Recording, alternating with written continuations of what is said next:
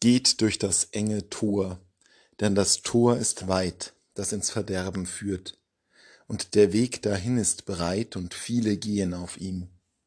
Aber das Tor, das zum Leben führt, ist eng, und der Weg dahin ist schmal, und nur wenige finden ihn. Diese Stelle aus der Bergpredigt ist eine Stelle, die man klassischerweise für sich reklamieren kann, wenn man sich in einer Minderheitsposition befindet. Und in dem großen und vielfältigen Diskursen des Glaubens geht es ja oft darum, sich weiterzuentwickeln, neue Positionen einzunehmen oder zu alten zurückzukehren und es gibt Minderheiten und Mehrheiten.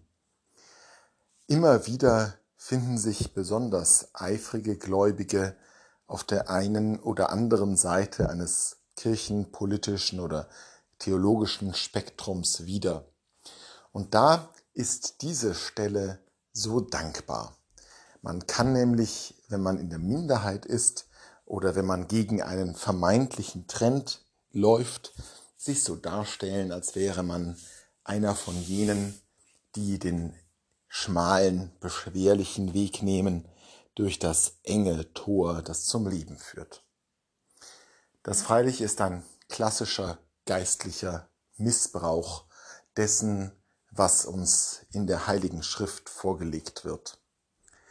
Es geht Jesus ja nicht darum, hier irgendwelche renitenten Minderheiten mit einem Heiligenschein auszustatten und bestimmte Gruppen gegenüber anderen zu bevorzugen. Es geht ihm darum, klarzumachen, dass der Weg des Glaubens immer einer ist, der uns herausfordert. Immer einer ist, der an Stellen ankommt, wo wir es nicht erwartet hätten. Oder wie er zu Petrus am Ende des Johannesevangeliums sagt, dein Weg wird dich wohin führen, wo du es nicht wünschst. Das Kreuz ist am Ende. Und so sehr sich manch eine Minderheit auch als verfolgt und geradezu kreuztragend inszeniert, ist das noch lange nicht die eigentliche Tatsache. Ja, wenn man es sich gemütlich in seiner eigenen Minderheitsposition einrichtet, wenn man daran sich labt, dass man jene kleine Gruppe ist, die gegen den Widerstand der Mehrheit etwas Wahres verteidigt, dann fühlt man sich ja außerordentlich wohl in dieser Lage.